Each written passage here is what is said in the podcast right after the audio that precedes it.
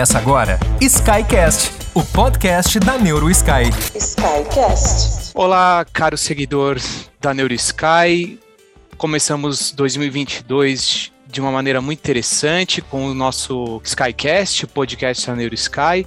Hoje eu, Tomás Fred, trago um convidado especial, Rodolfo, neurocirurgião, preceptor pelo IANSP, mestre em ciências da saúde pelo IANSP, doutorado em neurologia pelo HC, pelo Hospital das Clínicas da Faculdade de Medicina da USP, e ele também é especialista em hidrodinâmica cerebral pelo HC, e justamente trouxemos ele aqui para falar sobre um assunto muito interessante, muito importante no meio médico, que é a hidrocefalia de pressão normal. O objetivo é trazermos para vocês o que existe de novo nesse assunto e procurar esclarecer a dúvida de todos. Rodolfo, Seja muito bem-vindo, muito obrigado pela sua presença. É um prazer enorme ter você aqui como convidado da NeuroSky.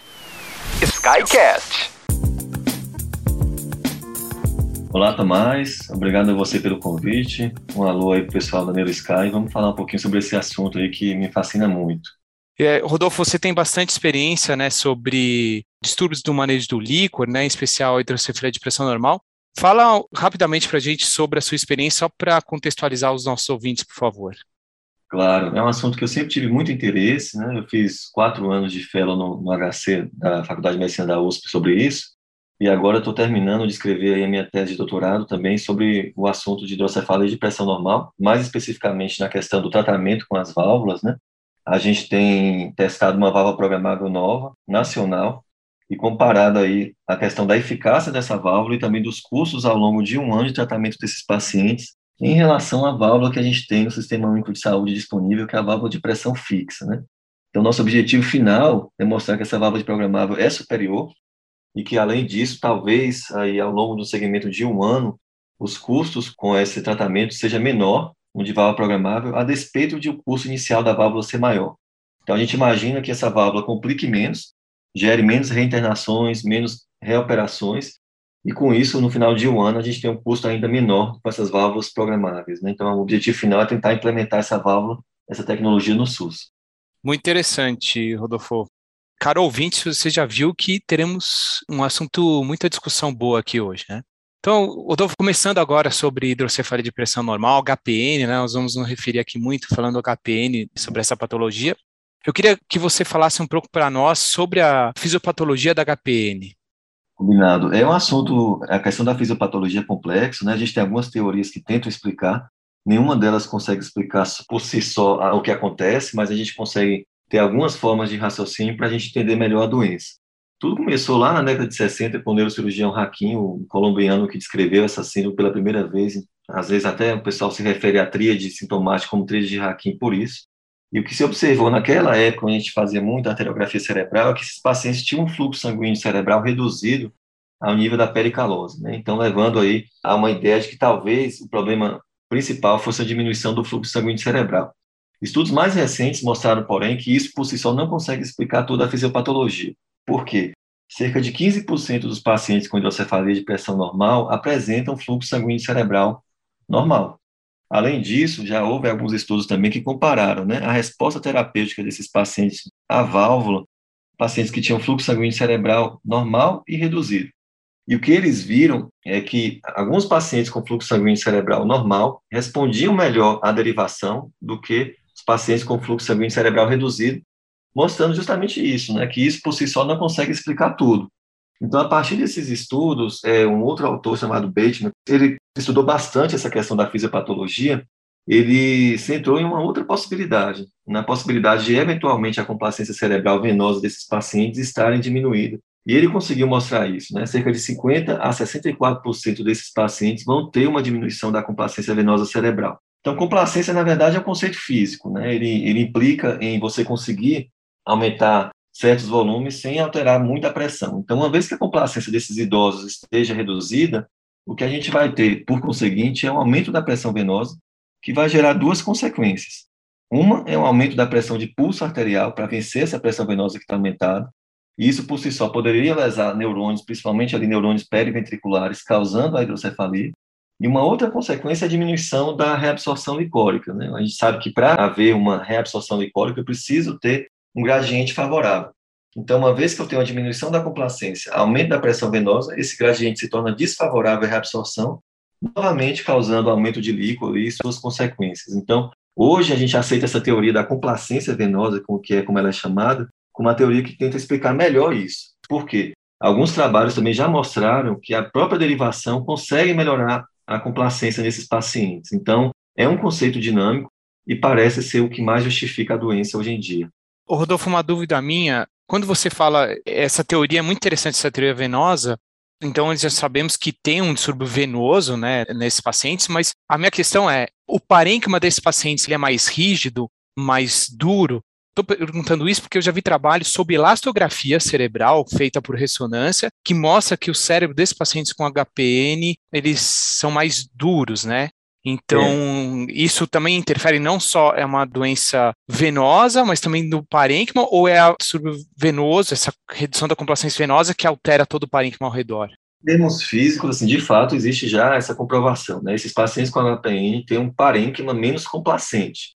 O que eu não via hoje, até hoje, é ninguém explicar a fisiopatologia da doença por esse sentido, né? Entendi. O que se explica de fato é que, apesar dessa complacência ter sua importância, principalmente quando a gente observa esses pacientes depois de derivar que a gente não consegue ver muito bem o ventrículo diminuir, né? E isso é um problema de complacência parenquimatosa. Existe a complacência também venosa alterada. Essa sim parece ter uma justificativa plausível para contribuir para o aumento do líquido ali, justificando sintomas da HPN. Tá ótimo. Eu queria que agora você falasse um pouquinho rapidamente sobre a epidemiologia e os critérios diagnósticos né, do guideline atual. Para quem não sabe, foi lançado o guideline em janeiro de 2021, que é o mais atual que temos sobre HPN. É isso aí. É, de epidemiologia, a gente começa falando das demências, né? A gente sabe que HPN é um tipo de demência reversível, dentre tantas outras. É um tipo, inclusive, raro dentre as demências, né? Uhum. A epidemiologia da demência em si, a gente tem mais ou menos cerca de 6% ali acima de 65 anos, né? Quando a gente fala de HPN, a gente sabe que é muito mais raro. Estudos europeus mostram uma incidência em torno de 1% da população acima de 65 anos portadora de HPN. Só que a gente sabe que existe uma diferença entre os países. Né? Os países asiáticos tendem a ter uma incidência maior, e é por isso que a, a maioria dos estudos e os guidelines também vieram do Japão. De fato, eles têm uma experiência maior por ter uma incidência maior dessa doença lá. Do ponto de vista dos critérios diagnósticos que saíram aí no, no último guideline, que inclusive é muito parecidos com os prévios, né?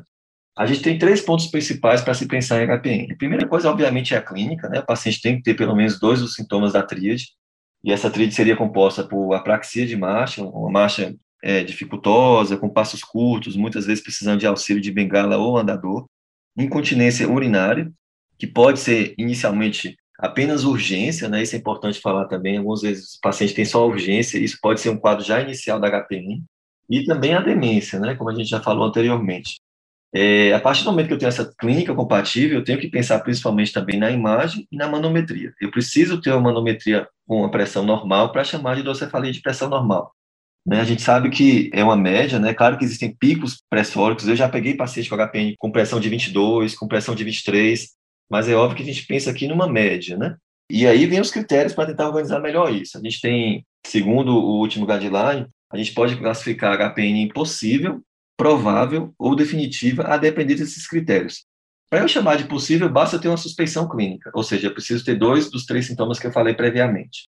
Se eu falar de, de provável, eu preciso de ter mais alguns elementos. Quais seriam esses elementos? A clínica, mais a manometria, abaixo de 20, mais ou uma imagem compatível ou um paciente que respondeu é, de forma favorável à retirada do líquido.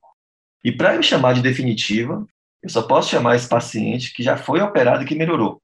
Então, para vocês entenderem quão complexo é essa doença, a gente só consegue dar o diagnóstico definitivo depois de tratar. Então, isso é muito difícil, né? Principalmente quando a gente fala de pacientes idosos com comorbidades e que você vai indicar uma cirurgia que também, obviamente, apesar de ser baixo risco, né, tem seus riscos. Então, o próprio conceito aí dos critérios diagnósticos mostra o quão difícil para a gente é lidar com esses pacientes.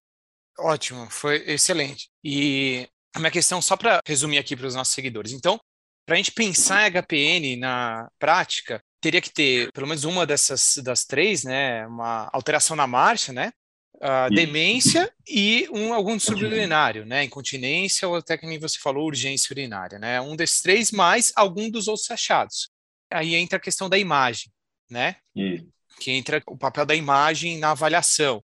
Até no guideline ele coloca o, a imagem seria para pensar em possível, você teria que ter um índice de Evans acima de 0,3, fazer o cálculo do índice de Evans. Uhum é, de Evans. Quem, é, aqui relembrando para nossos ouvintes, índice de Evans, como é que nós calculamos? Você corre a imagem no plano axial, pode ser tomografia ou ressonância magnética, você corre a imagem no plano axial, busca onde está a maior, mais dilatado, mais evidente os córneos anteriores ventrículos laterais, traça a medida lateral dos córneos anteriores ventrículos laterais e nesse mesmo corte, nessa mesma imagem, você traça o maior diâmetro biparietal, divide a medida que você obteve dos ventrículos laterais sobre o biparietal, você tem o índice de Evans, tá? É assim que calcula. E aí ele fala que você deveria ter essa dilatação esse índice de Evans positivo acima de 0,3 para pensar em HPN. Aí eu faço a pergunta para você, Rodolfo. Como que você vê a importância do exame de imagem nos pacientes com HPN? Porque em 2012, me corrija se eu estiver errado, queria saber a visão do neurocirurgião. Em 2012, a imagem, ela me parecia que não era tão importante assim. E agora me parece que a imagem adquiriu um, um valor um pouco maior. Que, que, você acha? É correto, mas eu concordo. Assim, a, a, questão dos consensos aí dos últimos dois que a gente teve, né, 2012 e 2021. Se você for pegar o consenso de 2012, a clínica era muito mais esmiuçada. Eles eram muito mais importância para o que, que se espera da praxia de marcha, o que, que se espera da continência urinária, alguns detalhamentos muito maiores sobre cada um desses aspectos clínicos. Obviamente falaram da imagem, mas não deram tanta importância. Em 2021, os critérios clínicos são muito mais objetivos, certo. os critérios de imagem são mais esmiuçados. Né? Sim. E aí a gente vai falar um pouco de DASH, vai falar um pouco de ângulo do corpo caloso e falar um pouco do índice de IVAS. Eu acho que a gente pode já começar a, a tratar desse assunto.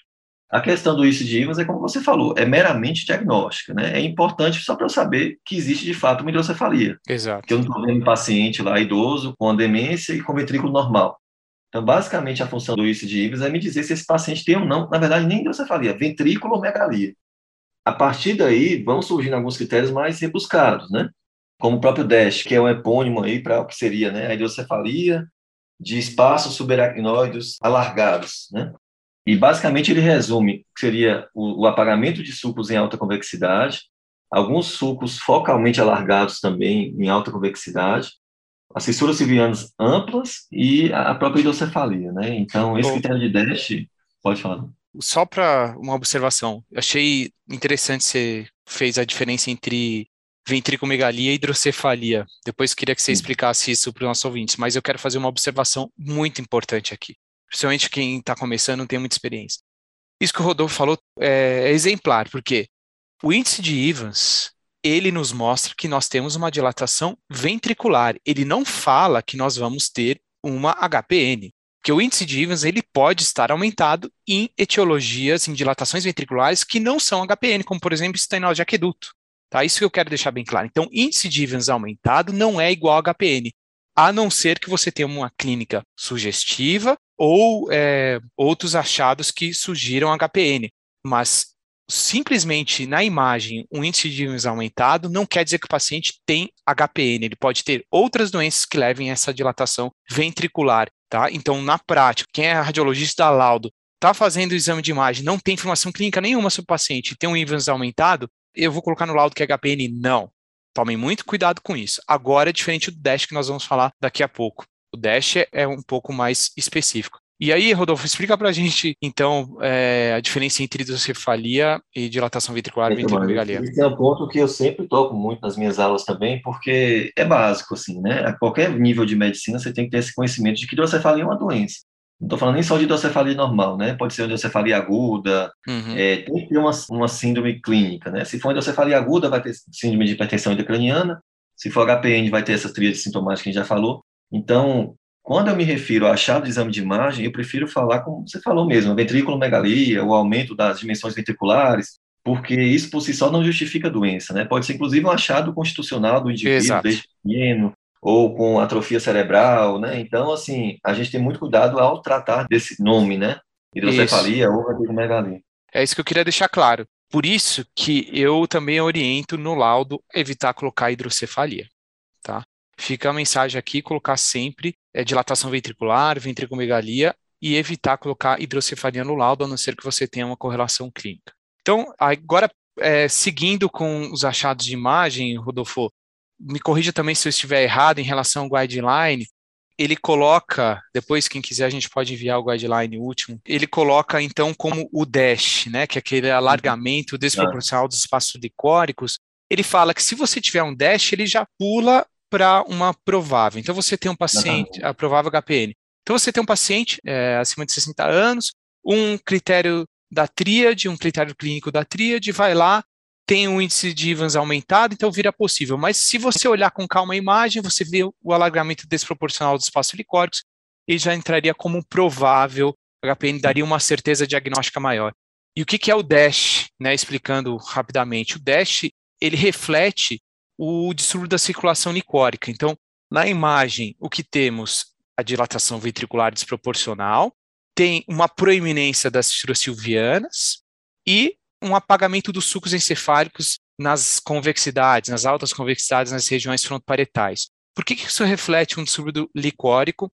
Porque ele mostra que a, a referência é ventrículo lateral, abaixo dos ventrículos laterais você tem uma proeminência espaço licórico e acima você tem um apagamento de espaço licórico, isso mostra aí uma, um defeito da circulação licórica, do manejo licórico. Isso é tido como específico para HPN, né, Rodolfo?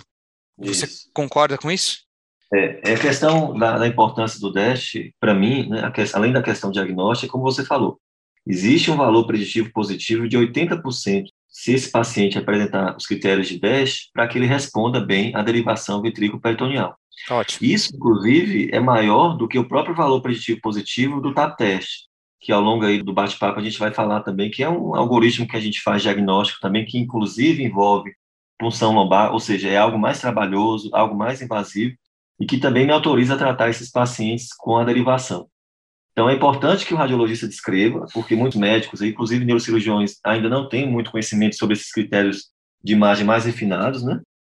E é importante também que a gente saiba dessa informação acerca do valor preditivo positivo alto dessa avaliação. Então, excelente você ter falado isso. Então, o DASH, ele me dá uma confiança maior para dar o diagnóstico de HPN. Se nós virmos o DASH na imagem, nós temos que se sugerir HPN.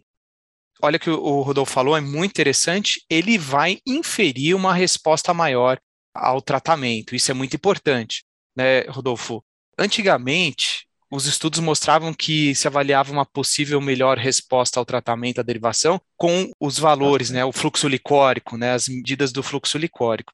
Hoje em dia já tem estudos mostrando que isso não é mais verdade. Nós nem precisamos mais fazer medida de velocidade de aqueduto, nem de estudo de fluxo licórico. Hoje em dia se avalia que os pacientes que têm na imagem o DASH, aqueles DASH muito exorbitantes, seriam os que responderiam melhor ao shunt. Foi isso que o Rodolfo falou. Você concorda com isso, Rodolfo? Que hoje o padrão da imagem convencional, esses DASH, é melhor preditor à resposta clínica do que o estudo de fluxo licórico? Exatamente. A gente sempre pede, né, nesses pacientes estudo de fluxo licórico, esperando ter ali um turbilhamento no nível do, do aqueduto, mas isso de fato não é um achado muito específico, não. A gente cansa de ver paciente com quadro clínico muito compatível e sem esse turbilhamento. Além disso, não existem estudos que conseguiram associar de forma positiva a presença do turbilhamento com uma resposta favorável à derivação, ao contrário do que acontece no DASH. Então, de fato, do ponto de vista prognóstico, o DASH é mais vantajoso do que a presença de fluxo turbilhado né, no do aqueduto. Excelente. Isso aí é muito importante nós deixarmos claro aqui. Tá? Então, os achados de imagem na, nas sequências convencionais, ou mesmo na tomografia, eles são melhores para inferir resposta terapêutica do que o fluxo licórico. Eu, pessoalmente, eu nem faço mais o ROI para avaliação de velocidade de fluxo licórico na prática diária. Eu só faço sagital para ver se tem turbilhamento ou não, não faço nem mais o axial, porque isso não traz informação clínica nenhuma para esse paciente, tanto diagnóstico como prognóstico, tá? Só para deixar claro para os nossos ouvintes. Aí, é, só uma observação também em relação aos exames de imagem, agora sobre o ângulo calosal. Tá? O ângulo calosal, o que, que é o ângulo calosal? Uma medida que nós fazemos no plano coronal nos pacientes com suspeita clínica de HPN ou com diagnóstico já estabelecido. Essa aferição depois também no guideline tem. é, nós temos que fazer num eixo certo, na região da comissura posterior, para adquirir esse corte adequado né, no coronal junto à comissura posterior. Nós traçamos uma linha imaginária no sagital, que seria da comissura anterior posterior, a linha antero-posterior né, das comissuras, e depois uma linha perpendicular no nível da comissura posterior para adquirir esse corte coronal, e nesse ponto nós fazemos a medida do ângulo calousal. Tá? E por que, que ele é tão importante? Por que, que ele se tornou tão importante o ângulo calousal? Ele é hoje visto melhor do que o índice de Evans, porque ele indiretamente ele reflete o que? O dash, né? Então, o ângulo calousal diminuído, que é o que nós vamos ter na HPN, então o ângulo calousal ele fica diminuído, menor que 90 graus, ele indiretamente reflete um alargamento desproporcional dos espaços helicóricos, tá? Então, o ângulo calousal seria é, uma representação numérica do dash, tá? E aí, o ângulo causal é interessante, o Rodolfo vai falar até para a gente que ele procurou estudar isso. É, tem alguns trabalhos falando que você pode seguir esses pacientes pós-tratamento com as medidas do ângulo causal e ele se mostra, é, ele vai melhorando com ao longo do tratamento. E eu queria ouvir do Rodolfo, no trabalho dele, se ele teve esse resultado na prática da medida do ângulo calosal para segmento dos pacientes. É, então, a gente sabe que o valor diagnóstico, de fato, é importantíssimo do ângulo calosal, inclusive para a diferenciação de Alzheimer, né? A gente tem uma acurácia até de 93%.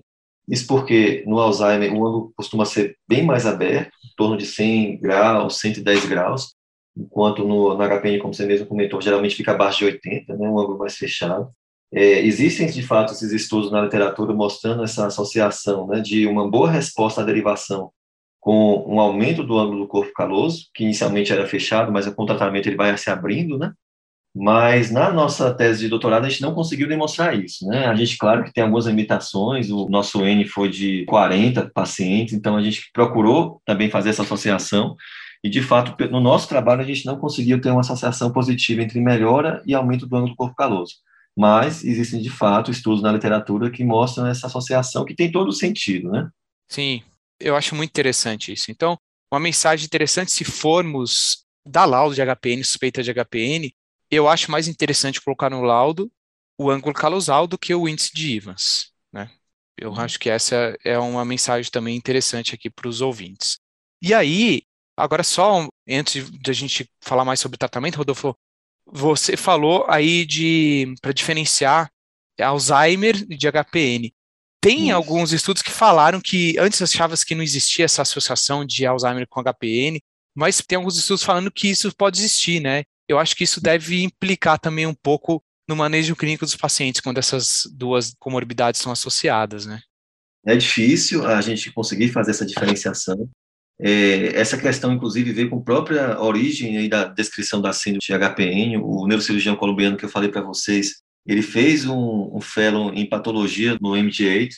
E naquela época, foi estudando Alzheimer que ele viu que tinha alguma coisa também diferente nessas espécimes de cérebro que ele estudava, que em alguns casos tinha um aumento ventricular sem atrofia cerebral.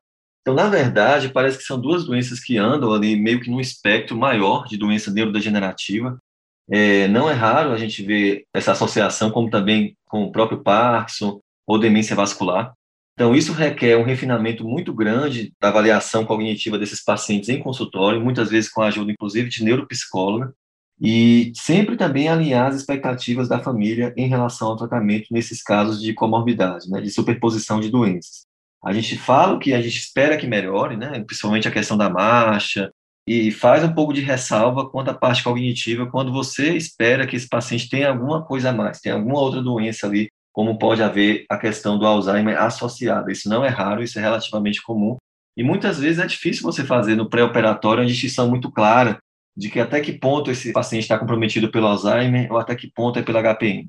Então, geralmente, como cirurgião, o que a gente faz é falar que existe essa associação e falar que muito provavelmente os sintomas da HPN melhorarão, mas que algum declínio cognitivo aí pode não apenas não melhorar, como também continuar evoluindo, né? Porque a gente sabe que o Alzheimer é essa doença que vai progredir a despeito das medidas clínicas também. Não, excelente. Rodolfo, em relação ao tratamento, que eu gostaria que você falasse uma mensagem mais para os cirurgiões, né? Você tem estudado então a válvula essa regulável as não reguláveis. Como que você tem visto então Como é que você tem tido os seus resultados? Quer falar um pouquinho para a gente sobre o seu é, trabalho? Isso, isso já está bem documentado, né? O tratamento padrão ouro para hidrocefalia é a válvula programável, que é uma válvula que me permite ajustar a pressão do ponto de vista ambulatorial com o aparelho eletromagnético. A gente sabe que o padrão ouro é esse tipo de válvula. A grande questão que se coloca para a gente, por isso que a gente desenvolveu essa tese, é por que, que a gente, já que a gente sabe que essa válvula programável é melhor, por que, que o, o SUS não aceita? Né? E é basicamente por uma questão de custo. O custo da, individual da válvula programável é pelo menos 10 vezes maior do que uma válvula de pressão fixa. Então, a nossa preocupação foi a seguinte: será que a gente não está vendo esse assunto de uma forma muito pequena, né? Porque uma vez que essas válvulas de pressão fixa, a gente sabe que elas complicam mais, muito provavelmente elas vão gerar gastos aí para o sistema hospitalar que não estão sendo contabilizados. Então a gente resolveu contabilizar. A gente pegou esses pacientes que foram operados com os dois tipos de válvulas, seguiu por um ano, anotando tudo o que aconteceu com ele, né? Melhora clínica, complicação clínica, é, pontos de vista de imagem, gastos com tomografia, ressonância, raio-x, período de UTI, período de quarto, é, reabordagem, hora cirúrgica, contabilizou todos esses gastos e a gente viu que os pacientes com válvula programada, claro que ainda faltam dois ou três pacientes para, para fecharem esse segmento de um ano, mas com certeza o que a gente tem visto é que o custo da válvula programável, do tratamento, na verdade, né, ao longo de um ano, é menor do que o custo da válvula de pressão fixa. Então, com esse resultado em mão, que a gente tenta fazer, é a implementação dessa tecnologia no SUS, né? Então a gente precisava desse dado objetivo, que é o que a gente tem conseguido aí com esse trabalho. Muito bom, hein? Achei muito interessante. Legal demais. De novo, em relação ao tratamento. Você já teve casos em que paciente, isso pelo menos como radiologista, às vezes a gente lê em algumas descrições na literatura, você teve casos assim, paciente fez, tinha feito a clínica de HPN, fez imagem, era compatível, vai lá, fez o shunt, tem melhora do tratamento, mas depois ele vive aquele período de lua de mel, que fala, né? Mas depois uhum. ele piora. E aí, como é que você encara esse paciente que tem uma piora da clínica mesmo após a derivação? Mas isso é comum, inclusive existem alguns trabalhos que já questionam, né, alguns títulos, inclusive, trabalho, será que era mesmo HPN? Isso. Justamente para tratar dessa problemática aí. É, de novo, a gente está vendo talvez esse assunto de um ponto de vista muito pequeno, né? Eu acho que a forma mais correta da gente ver isso é que a HPN está dentro de um espectro de doença neurodegenerativa que a gente muito provavelmente ainda não conseguiu estudar todos os aspectos aí envolvidos e a gente está tentando progredir nisso, inclusive com estudo de marcadores glicólicos, que por enquanto ainda não tem uma validação diagnóstica muito grande, é mais uma questão laboratorial de pesquisa, né? Mas a impressão que dá para quem está envolvido com esse tipo de doença é isso, é que a gente está ainda vendo a ponta do iceberg. Do ponto de vista prático, para o familiar, para o paciente, o que, que eu geralmente costumo colocar? Eu costumo colocar que geralmente há uma melhora, a gente não tem como predizer o quanto vai ser importante essa melhora e nem por quanto tempo essa melhora vai durar. E eu acho isso importantíssimo falar antes de operar. E uma outra questão que, de qualquer forma, é importante sempre afastar quando esse paciente melhora, né, fica bem por um tempo e depois começa a piorar, por mais que a gente saiba que isso pode acontecer, a gente tem como cirurgião a obrigação de afastar que seja um problema da, do shunt, um problema da válvula. Certo. também pode acontecer. Essa tá válvula pode ficar disfuncionante, essa válvula pode estar obstruída, e não é uma hidrocefalia aguda que vai né, descompensar, não vai ser. Ele pode simplesmente descompensar com as manifestações que ele apresentava antes de operar. E isso é uma questão importante para o neurocirurgião, né? Como então eu vou afastar a possibilidade de ser um problema da válvula, o que a gente costuma fazer é um novo TAP teste. Com esse doente com a válvula, a gente faz um novo TAP teste, a gente retira tá. novamente o lombar. Se ele melhora, significa que é um problema da válvula e eu preciso revisar o sistema.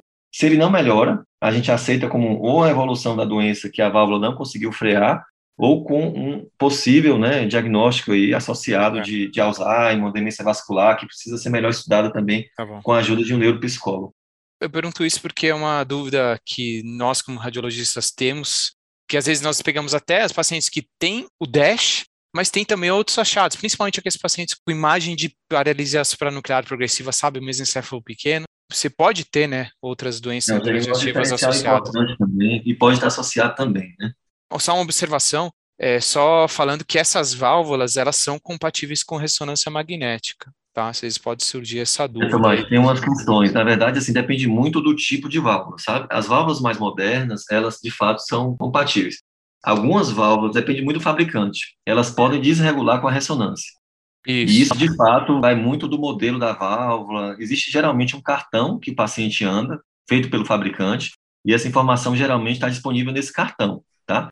Então, depende muito do modelo. As mais modernas, sim, geralmente não desregulam, mas existem algumas que desregulam, que teoricamente o paciente, logo após fazer a ressonância, tem que ter o técnico da empresa no ambiente da ressonância já para fazer essa correção. Perfeito, Rodolfo, exatamente. E agora, para finalizar, eu quero deixar assim bem clara uma mensagem, queria que você falasse para os nossos seguidores, principalmente os que são radiologistas, mas também os que são cirurgiões ou clínicos que estão acompanhando. Sim, para o radiologista, você acha que é importante citar no laudo, quando viu na imagem, por exemplo, o DASH, viu o DASH, você acha que é importante ele colocar no laudo que tem uma hipótese agnóstica de HPN? E também você acha que é importante para o clínico ou cirurgião que vai receber esse laudo, ele ver essa hipótese agnóstica no laudo? Você acha que isso deve constar, essa palavra hidrocefalia de pressão normal? Mas acho que sim, porque é a suspeita, né, no caso, a possibilidade. Porque a gente está falando de médicos que inicialmente pegam esses pacientes, são geriatras, ou neurologistas, ou clínicos, ou é mesmo um cardiologista, que é o médico desse paciente há anos, que vai investigar algum problema neurológico que tem surgido. Eu falo por mim mesmo, assim, eu não ouvi falar de HPI na faculdade, né? Então é uma coisa que eu comecei a pegar mais vivência na própria residência. É uma doença que inicialmente é suspeitada por médicos não especialistas, pelo menos da área neurológica. Eu acho que essa essa orientação do radiologista é importante, porque a partir dela, isso já vi várias vezes, é que o geriatra ou o cardiologista ou médico da família vai encaminhar para um neurologista ou um neurocirurgião. Então, se vocês não dão essa deixa e colocam só lá aumento do ventrículo, eu falo até por conhecimento né, das conversas que a gente tem, muita gente pode até achar normal pela idade, né? Não, está aumentado aqui por causa da atrofia cerebral. Estou falando de pessoas que não têm vivência muito com a doença. Então, por esse motivo, eu acho importante vocês colocarem, né? Porque, de fato, muitas vezes quem está pedindo esse exame não é um especialista, né? Certo, excelente, Rodolfo. Até para finalizar em relação a esse assunto, o artigo até coloca, né, o guideline atual até coloca o achado, né, pacientes que têm sinais de HPN, o DASH na imagem, e não tem clínica suspeita, mas ele mostra que esses pacientes que não têm clínica, mas têm imagem, eles têm maior chance de evoluir para futuramente para HPN, né? E aí acho que merece. É, um... No ambulatório a gente faz isso também, Tomás. Assim, se existe, muitas vezes, como a gente recebe esses pacientes de outras pessoas, justamente porque algum radiologista teve a preocupação de laudar isso, a gente vai avaliar a parte clínica. E muitas vezes, quando não há clínica compatível, a gente segue, a gente não dá alta do nosso ambulatório, porque a gente sabe que nos próximos né, meses ou, ou, nos próximos anos essa clínica pode aparecer. Né? Então, Excelente. justamente baseado nessa informação que você acabou de dar aí, que está presente no consciência, que a gente tem essa conduta também. Tá ótimo, Rodolfo. Excelente. Olha, foi muito bom a discussão, o bate-papo aqui. Queria agradecer imensamente você ter aceitado o convite para engrandecer o nosso podcast, né, o Skycast e espero que todos tenham aprendido muito, assim como eu aprendi. Rodolfo, quer deixar alguma consideração final? Sim, sim. Então, Tomás, eu queria agradecer de novo, né? É um assunto importante que, por ser uma demência potencialmente reversível, ela tem que ser mais tratada, né? E esse é um dos trabalhos que a gente tem também junto à sociedade, né? De, de levar um maior conhecimento de suspeição dessa doença. Então, o seu trabalho, claro que facilita isso, né? A gente sabe do alcance que tem.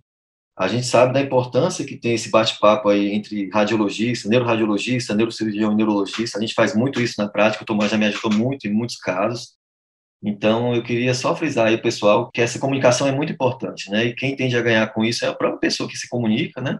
Eu aprendo com o Tomás, acredito que ele aprenda também na conversa dele com os neurocirurgiões, e o paciente, com certeza, é o mais beneficiado. Isso aí. Então, muito obrigado a todos por terem acompanhado mais um Skycast, podcast da Neuro Sky, e até a próxima. Obrigado. Você ouviu Skycast, o podcast da Neuro Sky.